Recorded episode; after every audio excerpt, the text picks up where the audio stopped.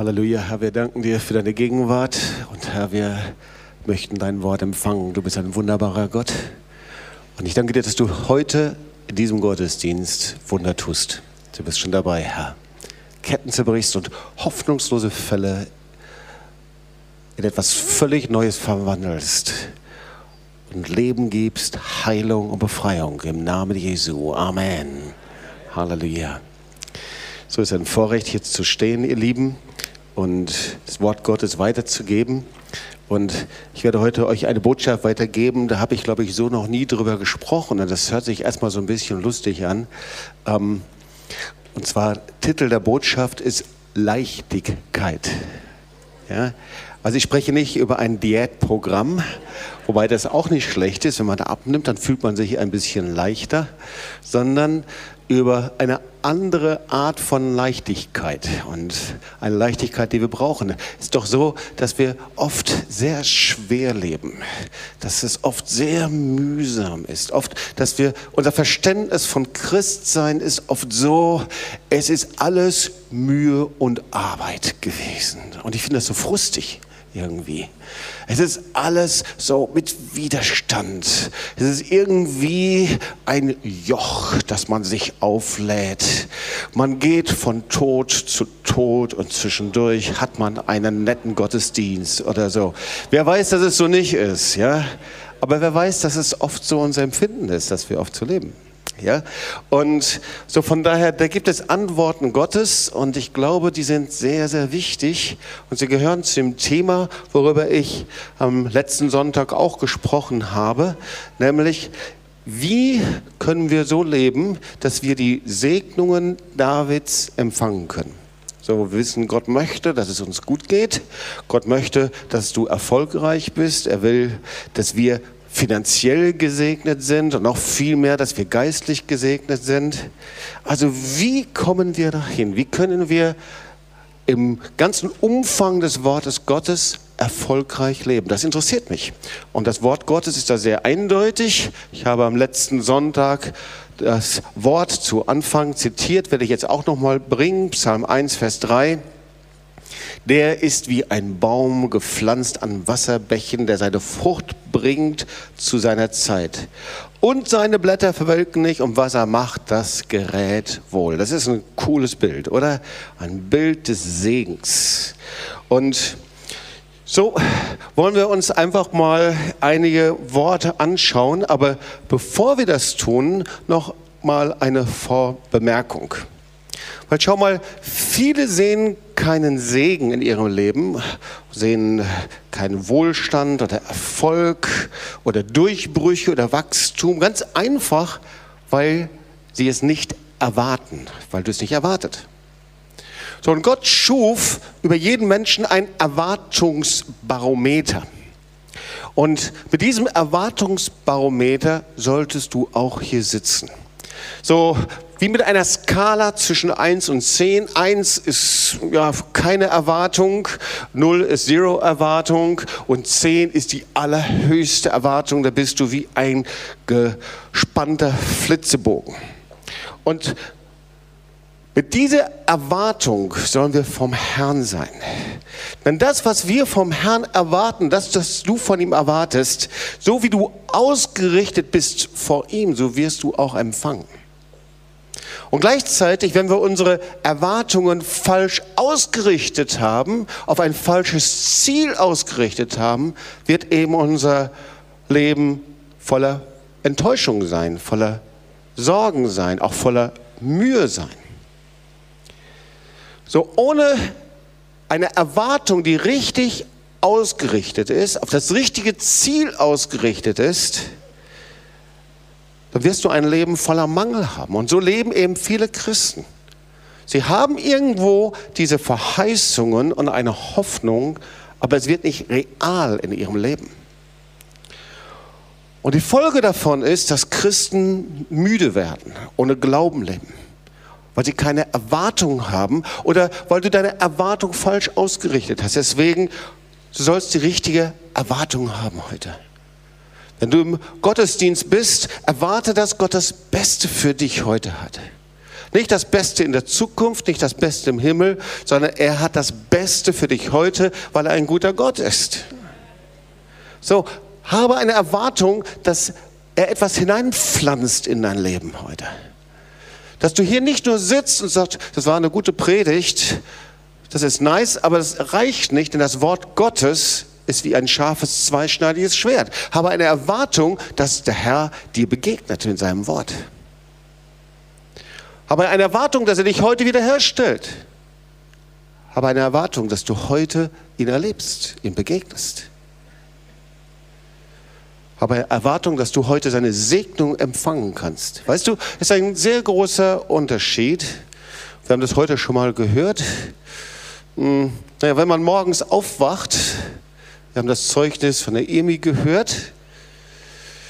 Das ist ein großer Unterschied, gell? wenn du morgens aufwachst und du bist motiviert, du bist voller Freude und du hast eine Freude auf den Tag, du springst aus dem Bett und sehr wahrscheinlich wird es auch ein guter Tag. Habt ihr das schon mal erlebt? Ja? Oder aber du stehst auf und irgendwo hast du überhaupt keine Lust, noch nicht mal auf das Frühstück. Das Müsli findest du schon öde. Der Kaffee schmeckt dir nicht. Du guckst den Spiegel und das Bild gefällt dir auch nicht. Die Erwartung über den Tag gefällt dir nicht. Du bist ohne Perspektive. Du bist wie in diesem Hamsterrad. Du denkst über deine Uni nach und über deine Arbeit, die dir wie ein Monster entgegenkommt. Und dieser Tag ist nicht so gut. Du fühlst dich einfach sehr müde und am Ende des Tages denkst du, morgen geht es wieder von vorn los. Hast du so einen Tag auch schon mal erlebt? So für den Herrn ist das kein Problem, wenn wir schwach sind, weil manchmal verwechseln wir das, weil der Herr sagt, sogar so viel, meine Kraft ist in dem Schwachen mächtig, wir können schwach sein, ist überhaupt kein Problem für ihn. Aber es gibt eine Not, unter der viele Christen leiden. Eine Not, das zieht sich hindurch. Und zwar, ich nenne das mal ein Leben wie gegen einen Widerstand, mit einer Mühe. Alles geht irgendwie schwer. Und ich habe mir irgendwie sagen lassen, das gibt es sehr stark in Deutschland, ich weiß auch nicht. Das scheint es auch im Schwabenländler zu geben. Manchmal kommen Freunde aus anderen Kulturen zu uns und sagen, mal, wie lebt ihr denn eigentlich? Seid doch mal ein bisschen lockerer, seid doch mal ein bisschen freier. Oder unsere amerikanischen Freunde kommen und sagen, take it easy, nimmst du mal ein bisschen leicht. Wir sagen, wie kann man denn das alles leicht nehmen? Wir müssen das genau organisieren, wir müssen das genau irgendwie auf die Reihe bringen. Also wie ist denn das eigentlich in der Bibel? Was hat das Wort Gottes dazu? Und ich habe eine ganz coole Geschichte gefunden, die gefällt mir. Und ihr Lieben, da kommt sogar schwäbische ähm, Ausdrücke vor. Ja, wirklich. Also Lukas 10, 38 bis 42 ist die Geschichte von Maria und Martha. Ich liebe diese Geschichte. Kommt die Offenbarung schon? Ich, irgendwie merke ich an eurem Lachen, dass die Offenbarung schon da ist hier irgendwie, ja? Aber ich lese es, ich lese es schon. Heiliger Geist, danke für das, was du jetzt schon hier tust, ja? Überführung hier im ganzen Raum. Also ich lese, lese mal diese Geschichte. Als sie aber weiterzogen, kam er in ein Dorf. Da war eine Frau mit Namen Martha, die nahm ihn auf. Und sie hatte eine Schwester, die hieß Maria, die setzte sich dem Herrn zu Füßen und hörte seiner Rede zu. Martha aber was schaffe ich und diente ihm. Und sie trat hinzu, nein, nein, also nochmal für diejenigen, also Martha aber machte sich viel zu schaffen, ihm zu dienen. Und sie trat hinzu und sprach, Herr, fragst du nicht danach, dass mich meine Schwester lässt alleine dienen? Sag ihr doch, dass sie mir helfen soll. Der Herr aber antwortete und sprach zu ihr, Martha, Martha, du hast viel Sorge und Mühe. Eins aber ist dir Not. Maria hat das gute Teil erwählt, das soll nicht von ihr genommen werden.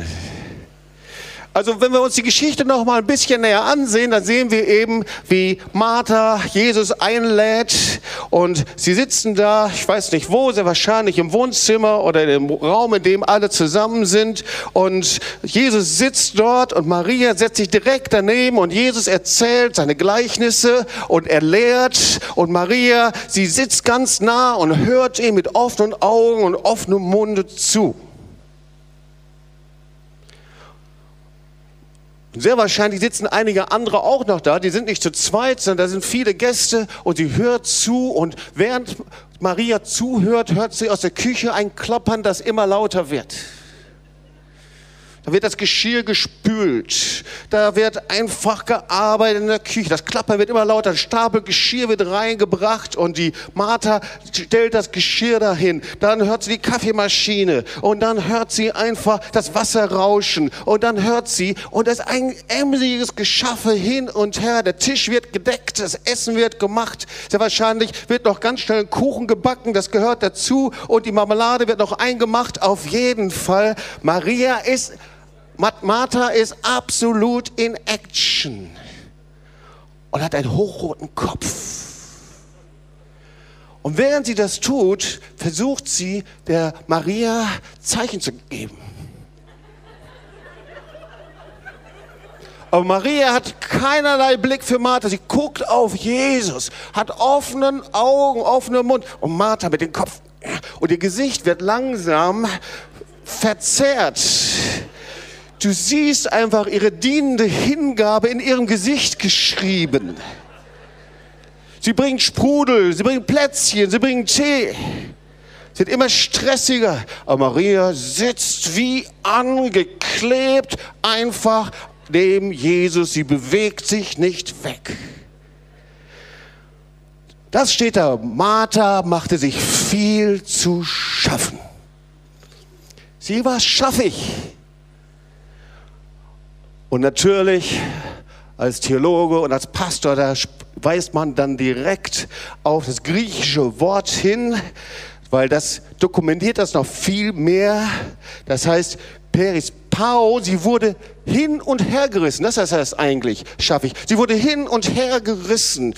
Sie wurde völlig in Anspruch genommen von dem, was sie tun wollte und machen wollte. Sie war emsig beschäftigt sein, heißt das. Und sie war beunruhigt und voller Sorge, dass es auch wirklich richtig gut ist für die Gäste. Und das ist das klassische Bild von einem Leben. Und der biblische Ausdruck ist, nennt das Leben mit Mühe. Mit Schwere. Ein Leben ohne Leichtigkeit. Das ist ständig das Gefühl, ich verpasse das Beste, das Beste. Und irgendwie gibt es Menschen, ich weiß nicht, wie es dir geht, aber manchmal hat man so das Empfinden, es gibt Menschen, denen gelingt einfach alles. Das ist ganz merkwürdig. Die schreiben ihre Klassenarbeiten, das geht so runter und heimsen eine Einser nach dem anderen. Sie haben Gaben in Mathematik und das haut einfach hin. Und dann sind sie noch gut in Sport und dann haben sie Beziehungen, haben Freunde, da werden sie noch zum Klassensprecher gewählt. Das sind einfach die Stars, ich weiß auch nicht, irgendwie. Und dann gibt es andere Menschen, so wie du und ich, die gucken immer zu und denken, warum, warum funktioniert denn das einfach? Wisst ihr, wovon ich spreche? Ja? Irgendwie ist es merkwürdig. Menschen, die gehen an die Uni und die schreiben ihre Arbeit, eine Seminararbeit nach dem anderen, nach sechs Semester haben sie Regelstudienzeit eingehalten und andere, die studieren Semester für Semester, Semester und mit hängender Zunge schaffen sie es dann drei Semester später. Menschen wie du und ich.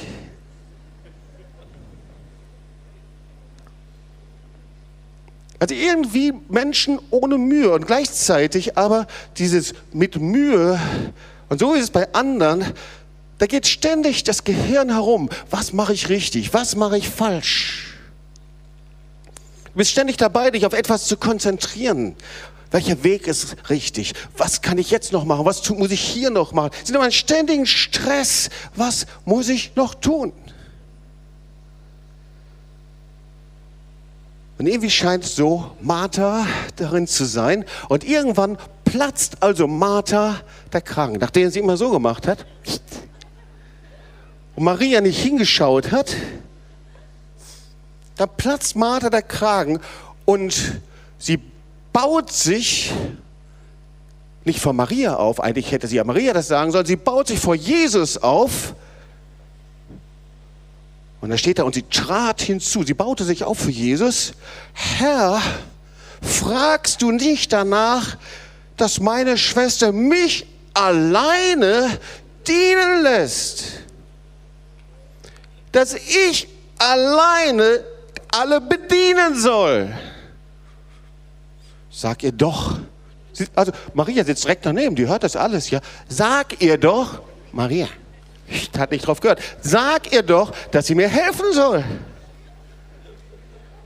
Das ist eine merkwürdige Geschichte, oder?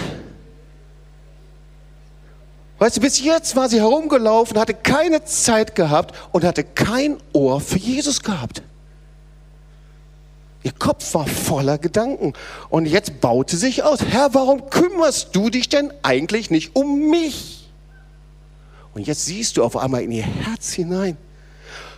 Jesus, warum leg ich dir eigentlich nicht am Herzen? Die Maria, die sitzt da einfach bei dir. Du kümmerst dich nicht um mich. Ich arbeite von morgens bis abends. Ich bin schaffig und ich bin alleine. Du kümmerst dich nicht um mich.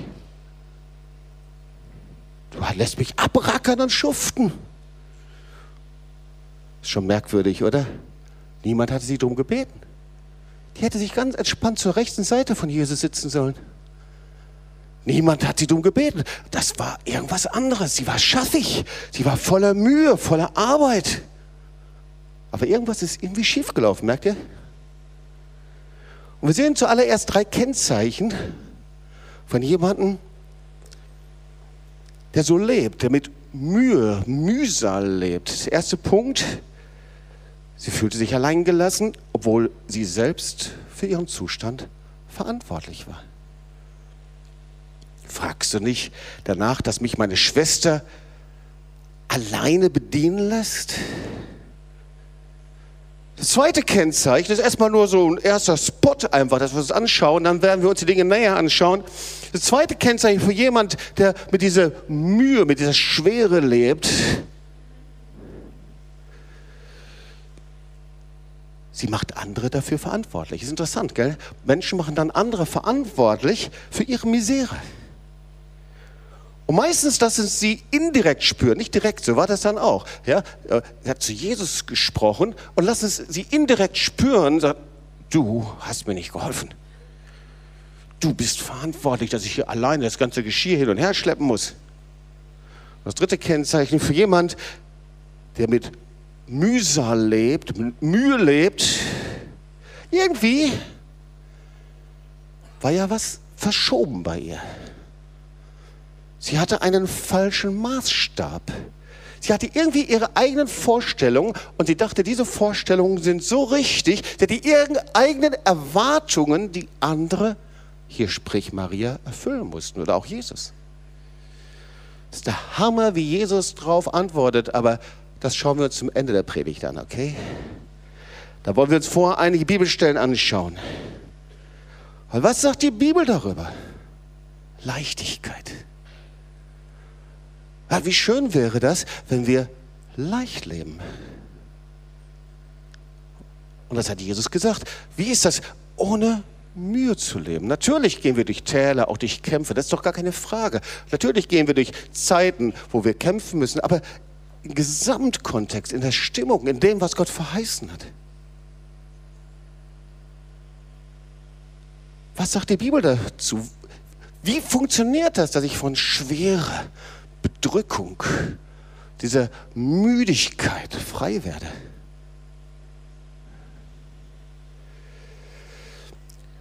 Also erstmal ein generelles Thema. Es gibt ja auch eine gesunde Müdigkeit, okay? die ist sehr gut. Und wir sollten alle ähm, auch mal so an Punkte kommen, wo diese gesunde Müdigkeit, ja, du hast einen richtigen Tag, hast richtig reingehauen, egal was du machst, und du fällst abend ins Bett, das ist gesund. Sag mal, eine gesunde Müdigkeit ist absolut in Ordnung. Ja? Aber es gibt eine innere Müdigkeit. Die Bibel sagt Mühe. Etwas, wie gegen einen Widerstand zu leben. Und davon gibt es Heilung, davon gibt es Befreiung. Dieser Zustand, dass in deinem Kopf es wie in einem Bienenschwarm zugeht. Und morgen wachst du auf, wie ich es gerade beschrieben habe. Und du findest noch nicht mal Schlaf in der Nacht. Der Zustand, dass alles um dich herum, Arbeitskollegen, Leute, wer es auch immer ist, Familie, das wird dir auf einmal schwer. Und viele versuchen das dann zu bekämpfen, natürlich, medizinisch oder aber manchmal werden auch Rehabilitationsmaßnahmen verschrieben und Kur und das alles hilfreich und kann gut sein, aber die Symptome werden nicht behandelt. Die inneren Ursachen nicht. Es gibt tiefe innere Ursachen und schau mal, das ist ja ganz klar. Du und ich, wir sind Geschöpfe Gottes. Der Mensch ist ein Geschöpf Gottes. Und wenn dieses Geschöpf anders behandelt wird, so wie Gott sich das vorstellt, dann hört es auf, normal zu funktionieren. Wenn es falsch behandelt wird, dann geht etwas schief. Das ist ganz normal. Wir haben bei uns eine sehr schöne Kaffeemaschine. Und was ich bis heute, Charlotte ist verantwortlich dafür, weil was ich bis heute nicht kapiere, ist, äh, sind die verschiedenen Töne, die diese Kaffeemaschine macht und vor allen Dingen, wann es dran ist zu reinigen. Und irgendwann habe ich einen falschen Knopf gedrückt, überhaupt nicht irgendwie. Und dann fing die an, sich ohne Ende zu reinigen und zu reinigen. Das hört überhaupt nicht mal auf, das ganze Ding. Und wenn man dann noch den Filter auf, auswechseln muss und das nicht richtig macht, dann haben wir das irgendwann mal falsch gemacht. Und das, das schmeckte elendig. Der Kaffee war wirklich übel. Ich habe das dann aufgegeben und Charlotte überlassen mit der Kaffeemaschine. Wenn wir die Dinge nicht nach Gebrauchsanleitung behandeln und nicht richtig damit umgehen, dann kommt einfach Blödsinn bei raus.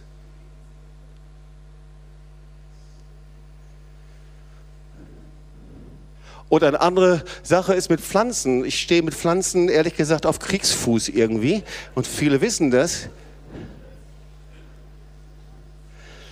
Und wenn man mir eine Pflanze geben würde, ich glaube, die würde ziemlich schnell sich beugen.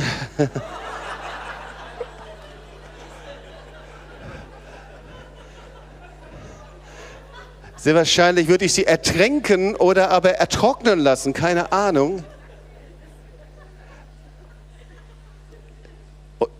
Und wir lernen von Rose, dass jede Pflanze eine besondere Zuneigung, eine besondere Behandlung braucht. Ja? Also wir müssen richtig damit umgehen. Und wenn wir es eben nicht machen, dann wird sie braun. Und genauso braun laufen wir oft auch eben rum.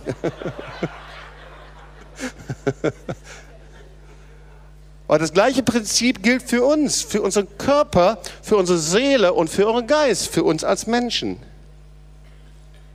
Und wir wissen, dass, dass die Erfahrungen und Negativerfahrungen, die wir machen, die graben in uns etwas ein, in unser Gefühl, in unsere Emotionen. Wir sind sehr gut darin, das wegzudrücken, beiseite zu drücken und es zu verdrängen, aber doch ist es so, dass wir Menschen, auch wenn wir es sagen, keine dicke Haut haben. Der eine kann besser verdrängen und der andere schlechter. Weißt du, warum das so ist?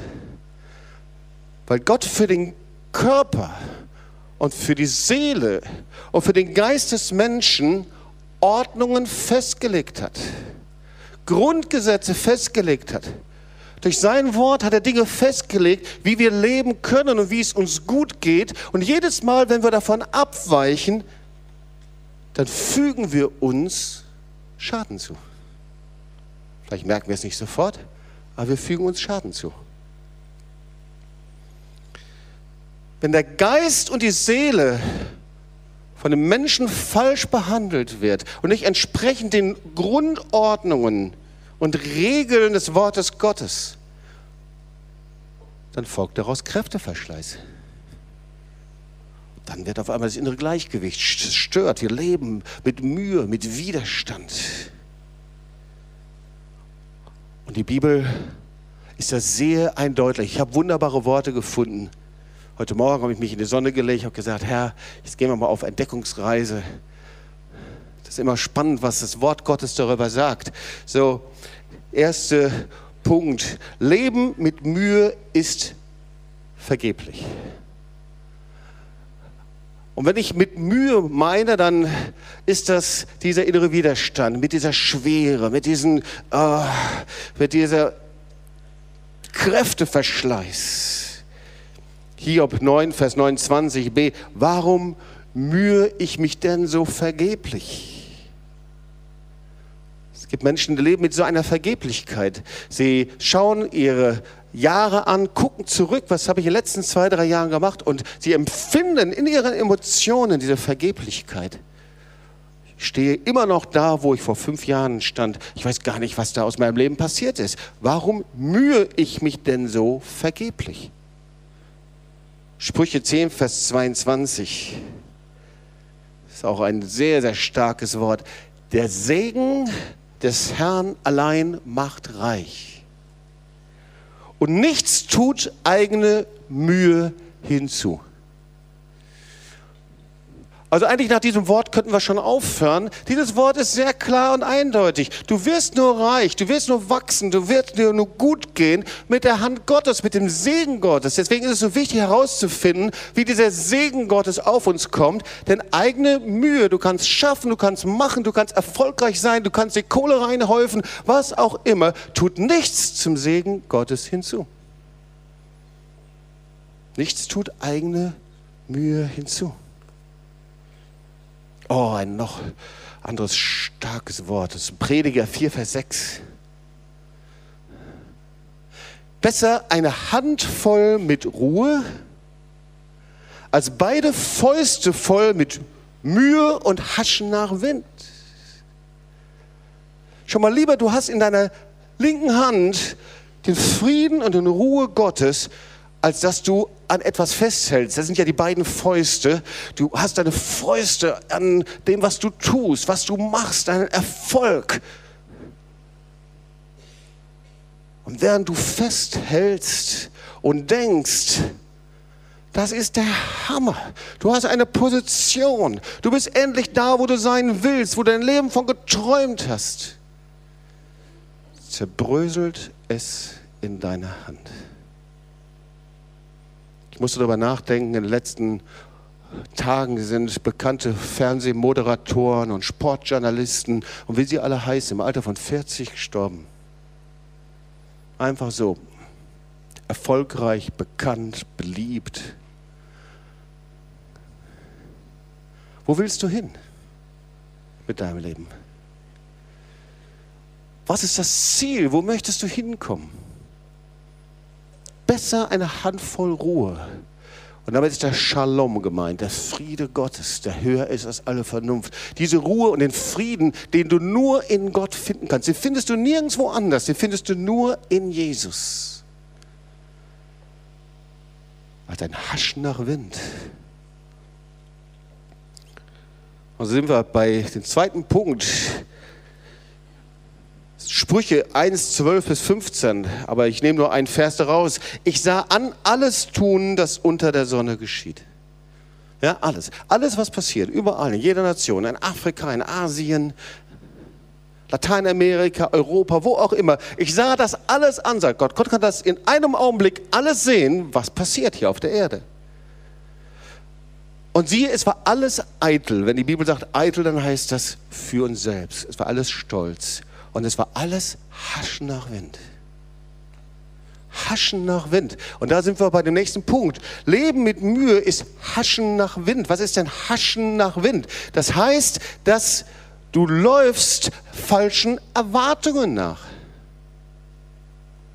Wir haben ja immer Erwartungen. Und die Frage ist, ob das Gottes Erwartungen für uns sind. Wir rennen dem hinterher, diesen Erwartungen. Und nur wenn die Erwartungen erfüllt sind, sind wir zufrieden. Und wenn diese Erwartungen nicht gefüllt sind und erfüllt sind, dann sind wir frustriert. Aber Leben mit deiner Kraft, mit dieser Mühsal, mit dieser Schwere, mit dem schaffigen Geist, ich nenne es mal so, ist Haschen nach Wind. Und das können wir in Prediger 2, 8 bis 11 genauso lesen.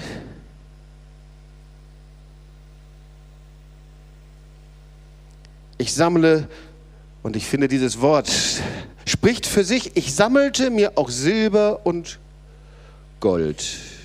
Und was Könige und Länder besitzen. Ich beschaffte mir Sänger und Sängerinnen und die Woche der Men und die Wonne der Menschen, Frauen in Menge. Er hat gesagt, also ich lasse jetzt so richtig die Sau raus. Ich habe mir alles gesammelt. Silber, Gold, alles, was ich brauche. Das ist ja heute so, dass, dass sogar Christen gesagt wird, pass mal auf, kümmere dich mal ein bisschen um dich selbst, dann wird es dir richtig gut gehen und dann wirst du Frieden finden, einen Mangel ausruhen. Ich sage, das funktioniert nicht. Und in der Welt ist es natürlich noch viel mehr. Wenn du viel Kohle hast und viel Geld und Silber und Gold und hast viele Frauen, Wonne unter den Menschen. Und dann sagt er, ich war größer noch als alle, die vor mir zu Jerusalem waren. Ich war bekannt. Also alles das, was man sich eigentlich irgendwie so, wenn man so ganz mal so unter uns sind, was man sich so träumt, oder? Und alles, was meine Augen wünschten, das gab ich ihnen. Ich verwehrte mein Herz keine Freude. Ich tat einfach das, worauf ich Bock hatte, wozu ich Lust hatte. Und dann war es fröhlich von all meiner Mühe und es war Teil all meiner Mühe.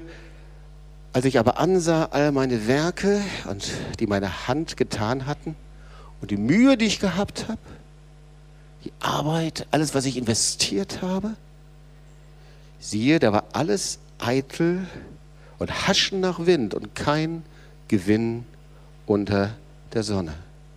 Leben mit Mühe hat keinen Gewinn.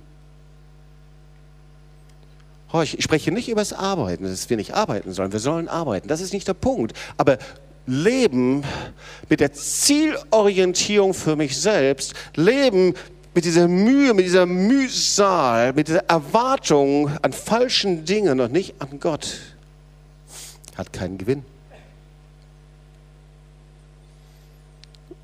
Und Leben mit Mühe ist der nächste Punkt, beunruhigt deine Seele. Hast du das schon mal erlebt? Du wachst morgens auf oder du machst irgendwas ganz Normales.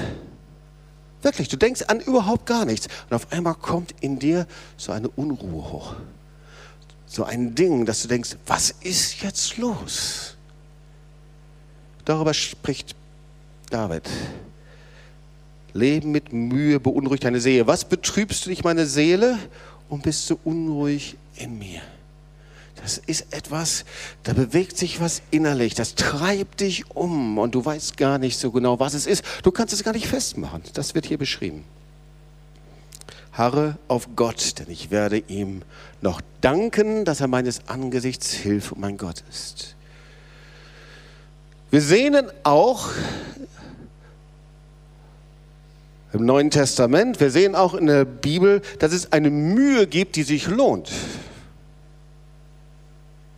1. Thessalonicher schreibt Paulus 2 Vers 9, ihr erinnert euch doch, liebe Brüder, an unsere Arbeit, unsere Mühe. Tag und Nacht arbeiten wir, um niemanden unter euch zur Last zu fallen und predigen unter euch das Evangelium. Das heißt, es gibt eine Mühe, die zielgerichtet ist auf den Herrn und die Frucht bringt. Und als letzte Bibelstelle, wir gehen jetzt gerade hier und schauen uns einige Stellen an, ein wunderbarer Vers da kannst du auch lernen und können wir lernen, dass wir dieses Leben mit Mühe und im Widerstand kannst du überwinden. Du musst darin nicht bleiben. Wenn du dich darin wiederfindest, ist es eben ein Leben, an dem du nicht die Segnungen Davids empfangen kannst und du sehr wahrscheinlich unter eine Kette bist, Ketten von Armut, Ketten von Versagen, von Ablehnung. In Jesaja liest du das wunderbare Wort, er gibt den Müden Kraft und Stärke genug dem Unvermögenden. Männer werden müde und matt und Jünglinge straucheln und fallen, die aber auf den Herrn harren, kriegen neue Kraft, dass sie auffahren mit Flügeln wie Adler. Das ist doch Leichtigkeit, oder?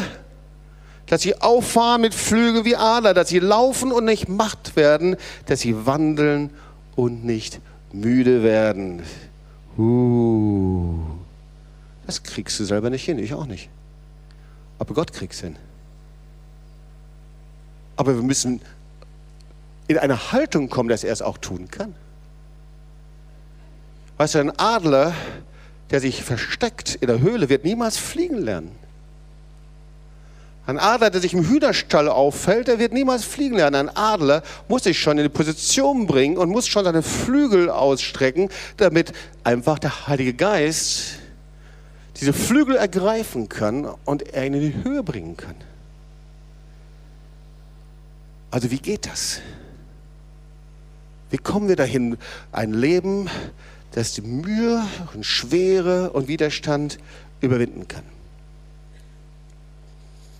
Schauen wir zuerst mal an, was Jesus sagt. Matthäus 11, 28 bis 30. Eine klare Handlungsanweisung, die wir oft übersehen. Auch ein wunderbares Wort. Kommt her zu mir alle, die ihr mühselig und beladen seid. Also Jesus kannte das Problem. Sag mal zu deinen Nachbarn, Jesus kennt das Problem. Dann sagt er, ich will euch erquicken. Nehmt auf euch mein Joch. Und dann denken alle, siehste, schon wieder ein Joch. Na klar. Und dann sehen sie sich selbst wie so ein Ochsen mit einem irre schweren Joch. Oh, siehst du, das Joch Jesu. Wenn Jesus sagt, mein Joch steht da eigentlich, nehmt auf euch mein Joch, denn ich bin sanftmütig, von Herzen demütig, so werdet ihr Ruhe finden für eure Seele. Und an anderer Stelle sagt Jesus, mein Joch ist sanft und leicht, oder? Hier steht es, denn mein Joch ist sanft und meine Last ist leicht. Also hier gibt es eine Handlungsanweisung, ihr Lieben. Die wollen wir uns auch mal kurz anschauen. Nur mal in drei Punkten. Wir kommen dann hinterher auch wieder drauf zu. Was ist denn da eigentlich? Wir lesen in dieses Wort und wir hören nur mühselig. Jesus will es wegnehmen. So irgendwie, oder? So, der, so unsere Bibelauslegung. Steht ein bisschen mehr hier. Wir müssen lernen, schon die Bibel ein bisschen zu lesen. Zuerst, da steht, kommt. Also wir müssen zu ihm kommen. Ist eigentlich ziemlich einfach, oder? Also da musst du nicht Theologe sein. Wenn Jesus sagt, komm, was müssen wir da machen? Komm. Oder? Kommt her zu mir alle. Gut. Erster Punkt, müssen wir festhalten. Ist wirklich was ganz Schlaues, das zu verstanden zu haben. Das zweite ist, Nehmt auf euch mein Joch und lernt von mir. Weißt du was? Ist es nichts anderes, als dass der Herr dir nicht ein Joch von Sorge und Schwere auflegen will, sondern dieses Joch, das diente dafür, um zu lenken und zu leiten. Das erste ist, wir müssen kommen. Das zweite ist, wir müssen zu seiner Führung und Leitung Ja sagen. Ist doch auch einfach, oder? Wir müssen Ja sagen zu seiner Führung und Leitung, so wie er das vorbereitet hat. Wenn wir in andere Wege gehen, als er uns führen will, lebe ich mit dieser Last weiter. Da kann er mir das Joch nicht abnehmen. Da kann er mich nicht erquicken. Ich muss kommen und zweitens Ja sagen zu seiner Führung und Leitung. Auch wenn es woanders hin ist, als ich es mir vorstelle. Das dritte ist, er will mich erquicken. Das ist der gute Teil daran, oder? Also erquicken, das hört sich nach Medizin an, das hört sich nach Pool an, das hört sich nach äh, irgendwie frischem Wasser an, aber es steht für Heiliger Geist. Also das halten wir mal einfach fest. Wir sehen in jedem Wort eine Handlungsanweisung Gottes. Wir sollen zu ihm kommen, komm, dann gibt er uns eine Handlungsanweisung. Ich sage, hey, pass mal auf, wenn du Hilfe haben willst, dann bitte mach es so, wie ich es dir sage. Das dritte ist, dann kriegst du Medizin. Doch wie beim Arzt, oder? Ist doch einfach. Okay, also das haben wir mal verstanden. Also es gibt einen klaren Maßstab und Handlungsanweisungen, wie wir mit seinem Wort umgehen sollen. Weil so wie wir mit seinem Wort umgehen, sind wir verbunden mit Gott. Okay? Schau mal, nochmal zu Pflanzen, wenn da ein Blatt ist, herrlich grün, und vielleicht stört es dich gerade, weil es irgendwie in der Sonne und du reißt es ab, dann wird es eben braun. Da ist keine Lebensquelle mehr. Wenn ein Kind im Mutterleib ist und die Verbindung zur Mutter wird abgeschnitten, diese Schnur, Nabelschnur wird durchgeschnitten, dann wird das Kind sterben. Genauso, wenn du keine Verbindung zu Gott hast, kannst du nicht leben. Religion sagt dir, du musst Gesetze erfüllen. Aber Jesus sagt dir, ich bin der Kanal, die Schnur, die Verbindung zum lebendigen Gott. Und wenn wir heute und nach, in einigen Minuten beten, dann ist das erste Gebet, wenn du so mühsam lebst und du siehst kein Wachstum und du siehst, wie du in Krisen bist und du sagst, du hast diese Verbindung zu Gott nicht, zum lebendigen Gott, der dir spricht und zu dir redet. Du hast diese Beziehung zu Gott nicht, wie Isa das erzählt hat, da hat er einfach zu mir gesprochen. Dann komm heute zu diesem lebendigen Gott, komm zu Jesus. Jesus ist die Tür zum lebendigen Gott. Isa war drogenabhängig auf Methadon und Gott hatte kein Problem zu ihr zu sprechen. Du kannst deine Vergangenheit mitbringen, voller Schuld und Sünde sein. Du kannst in anderen Religionen leben und du kannst in Hunger und Durst haben nach Gott. Aber du musst zum Hinkommen und zu Jesus kommen und er wird die Tür öffnen, dass du eine lebendige Beziehung hast. Dass er zu dir spricht und redet. Jesus ist die Tür. Wollen wir uns noch mal drei Punkte anschauen, woher diese innere Müdigkeit kommt? Ich bin irgendwie gerade so, habe so eine Kurve gemacht da. Punkt Nummer eins. Müdigkeit und Mühsal kommt durch Unehrlichkeit. Und bevor du jetzt denkst, oh, wo habe ich gelogen, meine ich etwas anderes. Schau mal, als der Mann, als der Mensch und Adam und Eva sich von Gott abgewandt haben und sie getrennt waren vom lebendigen Gott, seitdem haben sie sich vor Gott versteckt. Seitdem hat der Mensch einen Hang, nicht ehrlich zu sein. Und so gibt es viele Menschen, sie leben ein Leben, in dem sie Gott und Menschen eigentlich täuschen. Sie tragen wie eine Maske. Vielleicht, weil sie ein schlechtes Gewissen haben, keine Ahnung. Aber sie sind wie in einem Teufelskreis. Du spielst eine Rolle, sie spielen eine Rolle, um damit ja niemand entdeckt, was dahinter vielleicht sein könnte. In der ständigen Angst entdeckt zu werden. Und weißt du was? Das kostet Kraft. Menschen, die so leben, sind müde, leben in einer Mühsal. Ja, niemand soll entdecken, was hinter meiner Fassade, vielleicht sogar frommen Fassade ist. Sie hören ständig ihr Gewissen schlagen. Sie wissen sehr genau, was gut und was schlecht ist und sie versuchen es zu überhören. Aber weißt du, wenn du das Gewissen immer wieder beiseite schiebst und wenn du es immer wieder versuchst zu verdrängen, es wird dich immer wieder einholen.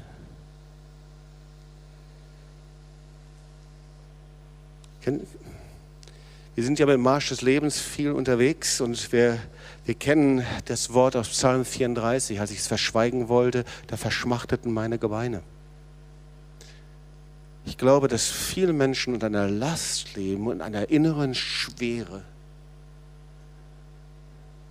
Wie ging ein Widerstand, weil die Blutschuld ihrer Familie und ihrer Vorfahren sie nicht ans Kreuz gebracht haben?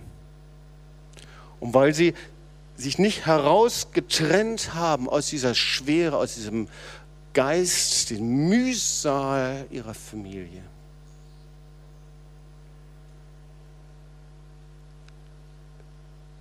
Ich hatte ein eindrückliches Beispiel. Wir waren vor einiger Zeit, mir kommt das schon ganz lange vor, aber ich glaube, es ist erst zwei Wochen her, in Kielce. In Kielce gab es den Marsch des Lebens anlässlich des Pogroms in Kielce. So nach dem Zweiten Weltkrieg, wir haben die Geschichte hier erzählt, da wurde, gab es ein Pogrom, in dem 42 Juden auf grausamste Art und Weise von Polen ermordet wurden. Aber der Auslöser, es war ein neunjähriger Junge. Ein neunjähriger Junge, der, man kennt seinen Namen, Henry Blaschik heißt er. Dieser neunjährige Junge, der war von zu Hause abgehauen für zwei Tage.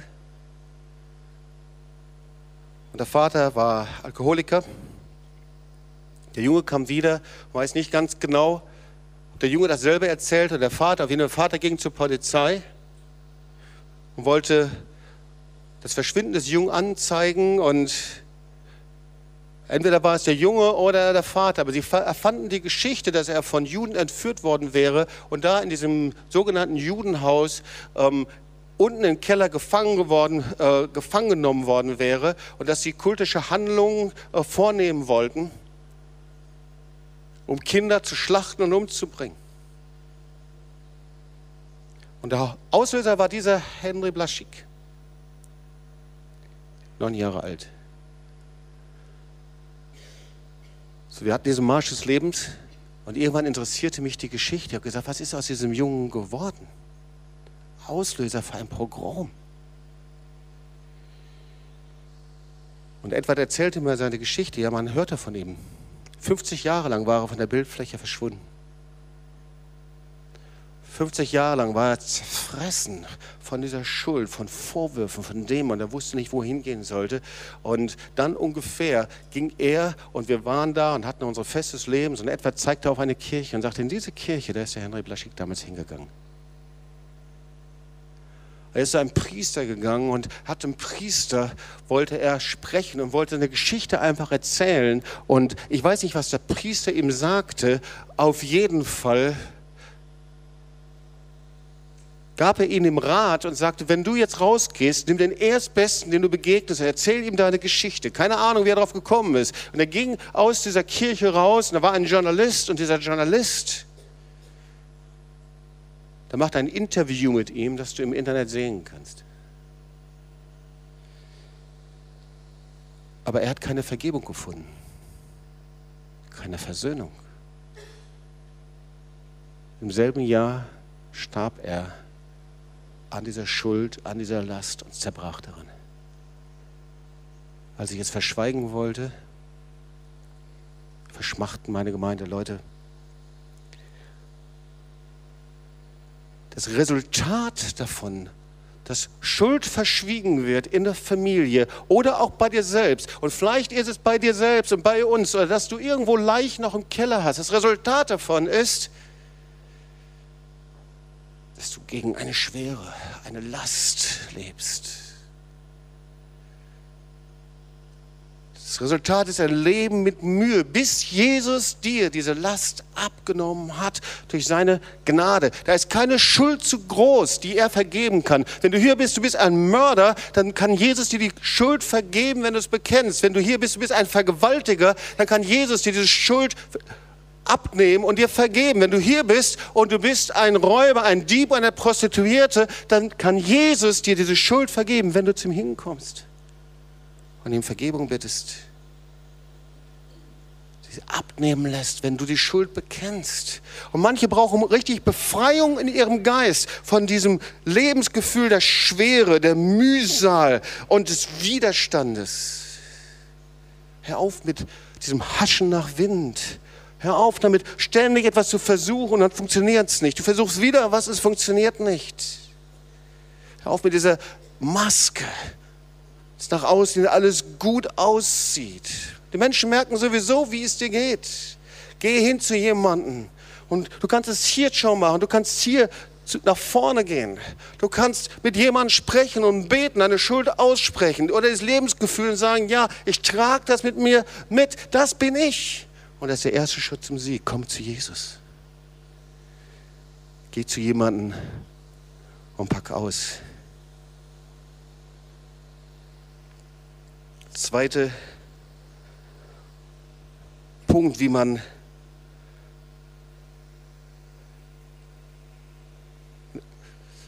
die zweite Ursache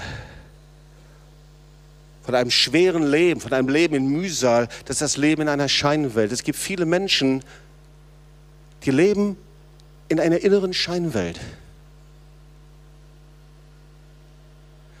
Träumen davon, was alles passieren könnte. Träumen vom eigenen Glück. Träumen von einer herrlichen Beziehung, Prinz und Prinzessin. Sie träumen von, von äh, ihrem Gehalt, von ihrem Beruf. Sie träumen von der Zukunft. Sie träumen mit 20, sie träumen mit 30, sie träumen mit 40 und sind enttäuscht und frustriert mit 50, weil der Traum nicht eingetreten ist.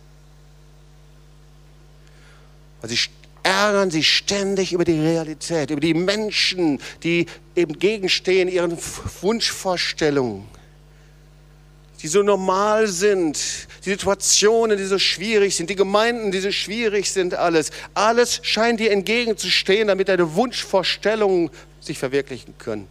Aber eigentlich fliehen sie vor der Gegenwart. Wer so lebt, lebt mit Schwere, mit Mühe. Der dritte Punkt, fangen an, das ist der letzte Punkt, wir fangen an, falsche Maßstäbe einzurichten. Ich habe zu Beginn der Predigt davon gesprochen.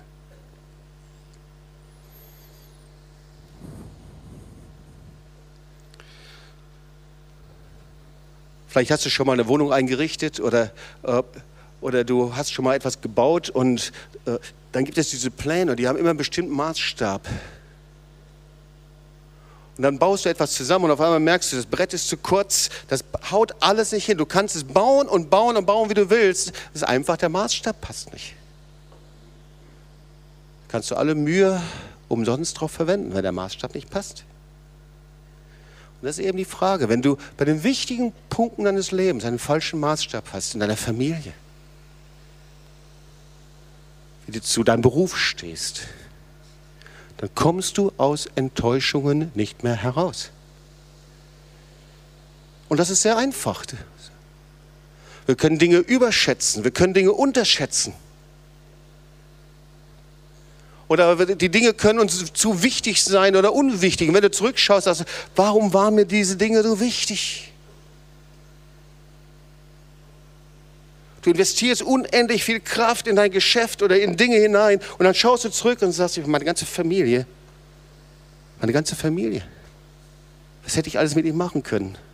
Meine Kinder.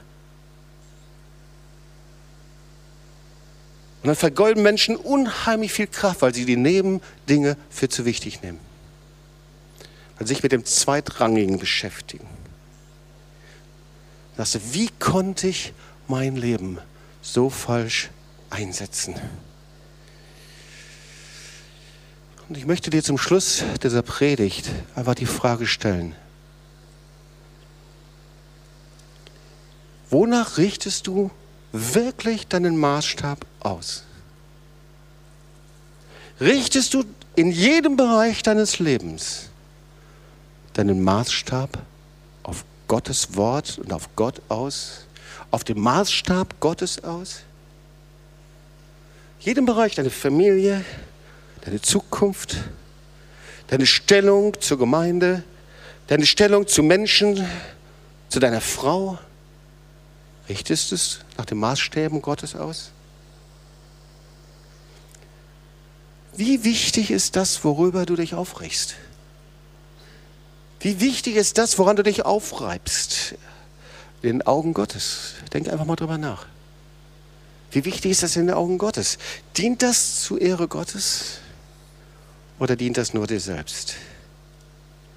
Und jetzt komme ich zur Antwort, die Jesus der Martha gegeben hat. Der Herr aber antwortete und sprach zu ihr, Martha, Martha, du hast viel Sorge und Mühe Eins aber ist hier Not. Maria hat das gute Teil erwählt, das soll nicht von ihr genommen werden. Und mm, mir fallen da ein paar Dinge auf. Das erste ist, Jesus sagt zweimal Martha. Offensichtlich war sie so schaffig drauf, dass sie beim ersten Mal es nicht gehört hat. Martha, Martha! Oder wie auch immer, ich weiß nicht, ja, wie er gerufen hat, sie wahrscheinlich viel freundlicher und lieber und netter, aber er zweimal musste er es sagen. Warum? Weil wir so in uns gefangen sind, dass wir oft Jesus nicht hören können.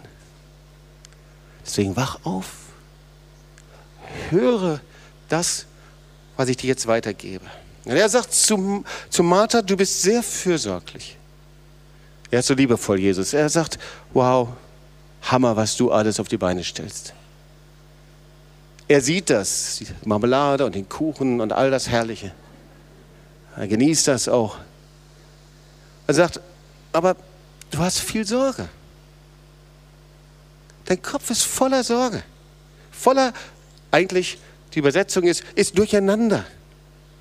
Da ist Unruhe, Lärm. Du wirst durcheinander gewirbelt innerlich, wie ein Wirbelsturm in dir. Und dann sagt er, eins fehlt dir, es ist was für dich notwendig, es fehlt dir was Entscheidendes. Und ich muss sagen, ich weiß nicht, wie es dir geht. Ich hätte mir dann gewünscht, dass er einfach gesagt hätte, das und das fehlt dir. Aber sagt Jesus nicht. Es fehlt dir eines. Es fehlt dir das Entscheidende. Eins ist dir Not. Das ist die Übersetzung davon. Und dann ist es, als ob da, weiß auch nicht, so Klammer auf, leer, Klammer zu oder so. Aber es stimmt nicht. Und dann sagt er, Maria hat das gute Teil erwählt, das soll nicht von ihr genommen werden. Und weißt du, oft verstehen wir diesen Vers so, dass wir denken, naja, die Maria, die hat sich einfach hingesetzt, die hat es bequem gehabt und deswegen, das war doch nice für sie. Aber das ist nicht die Antwort. Er sagt, Maria hat etwas gewählt. Und die Botschaft ist, du kannst genauso wählen und dich entscheiden wie Maria. Er hat gesagt, Martha, hör zu, du hättest wählen können. Du hast eine falsche Wahl getroffen. Man kann das Gute wählen und man kann das Schlechte wählen. Maria hat das gute Teil erwählt. Punkt, Punkt, Punkt. Martha, was hast denn du erwählt? Was hast du gewählt? Du kannst wählen. Wir haben eine Wahl. Wenn Jesus da ist und Jesus anbietet, dass du zu ihm kommen kannst, dann hast du eine Wahl. Wenn du hier sitzt und du sagst, ich brauche diese Beziehung zum lebendigen Gott, ich möchte seine Stimme hören, ich möchte ihm begegnen, ich möchte Erlösung, Rettung, Heil, seine Segnung empfangen, du hast eine Wahl. Er hat dich schon längst gewählt. Als er gestorben ist, hat er auf dich geschaut. Er hat dich schon längst ausgewählt. Er hat dich schon längst angeschaut und sieht dich mit seiner Liebe an. Aber du hast eine Wahl. Und wenn du mit Leichtigkeit leben möchtest, wie ein Ader, der auffährt mit Flügeln, wenn du möchtest, dass das Joch, das schwere Mühsal dir abgenommen wird, woher es auch immer kommt, dann musst du vorher wählen. Du musst Ja sagen dazu. Du musst dich entscheiden. Und zwar das gute Teil erwählen. Und was war das? Maria setzte sich neben Jesus und hörte. Was hat sie gemacht? Wir haben es schon zu Beginn gehört. Sie kam zum Hin. Das ist so leicht.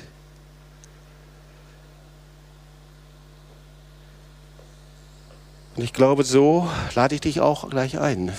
Komm zu Jesus. Wenn du so jemand bist mit Mühsal und Arbeit und Widerstand und vielleicht siehst du diese Schwere in deiner Familie, die lastet auf dir, es hat immer auch mit deiner Entscheidung zu tun. Dann komm zu Jesus. Und wenn wir zu Jesus kommen, dann müssen wir immer loslassen. Okay? Die Fäuste wie wir das in den Sprüchen gelesen haben, die müssen wir öffnen. Und das ist immer die Bitte um Vergebung. Vergib mir, Herr, dass ich so gelebt habe. Vergib mir, Jesus, dass ich an dir vorbeigegangen bin. Vergib mir, Jesus. Und das ist die Macht Jesu hier und sie zerbricht alle Ketten. Sie zerbricht alle dämonischen Mächte. Und dieser Jesus ist hier. Und er wird dir dienen heute. Du brauchst dich nicht ablenken zu lassen, da ist einfach nur Befreiung findet statt. Das ist die Kraft Gottes, die hier ist. Weil die Kraft Gottes zerbricht jede Kette. Und wenn du mit dieser Schwere kommst, ist das Wort Gottes wie ein Hammer, der Felsen zerschlägt.